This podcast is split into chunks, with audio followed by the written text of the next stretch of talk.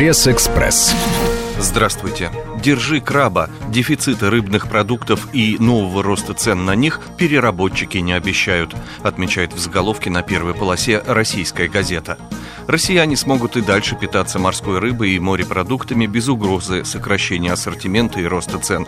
И хотя производство рыбной продукции сократилось в этом году почти на 5%, многие предприниматели уже готовы занять место тех, кто ушел с рынка, сообщили изданию в Союзе предприятий рыбного хозяйства и аквакультуры. В результате снова должна повыситься конкуренция, а значит товара будет больше, он станет качественнее. Рыбоперерабатывающая отрасль сейчас проходит перестройку из-за необходимости импортозамещения, а временное сокращение объема переработки связано с сокращением объемов сырья, значительная часть которого шла как раз по импорту. Но роста цен в Союзе не ожидают, они на рыбопродукцию уже отыграны, излагает российская газета. Квартиры нынче не в цене, падающий рубль и дешевеющая нефть. Рынок жилья застыл в недоумении. Такой заголовок находим в газете «Московский комсомолец». Вот, наконец, настал тот час, когда потенциальные покупатели и арендаторы квартир почувствовали себя хозяевами положения.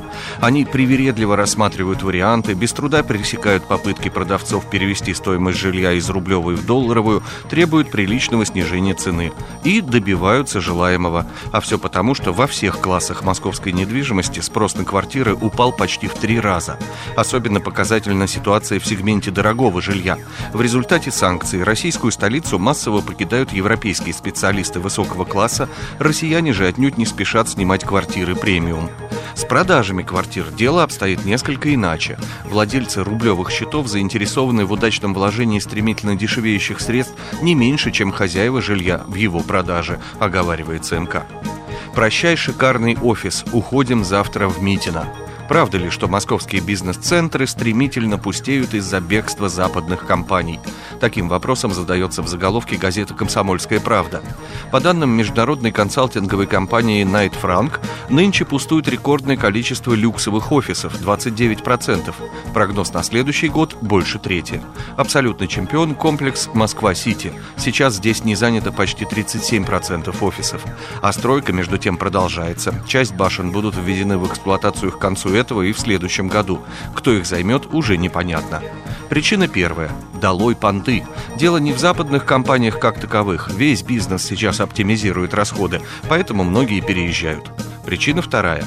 Расширения не будет. Западные компании тоже сейчас занялись оптимизацией расходов, тем более, что и в Европе экономическая ситуация не самая лучшая. Большинство крупных европейских корпораций паковать чемоданы не собираются, но и расширяться тоже. Причина третья. Понастроили. Даже риэлторы считают, что цены на офисные помещения в Москве, особенно в центре, завышены чрезмерно, перечисляет комсомолка. Со свежей прессой вас знакомил Андрей Егоршев.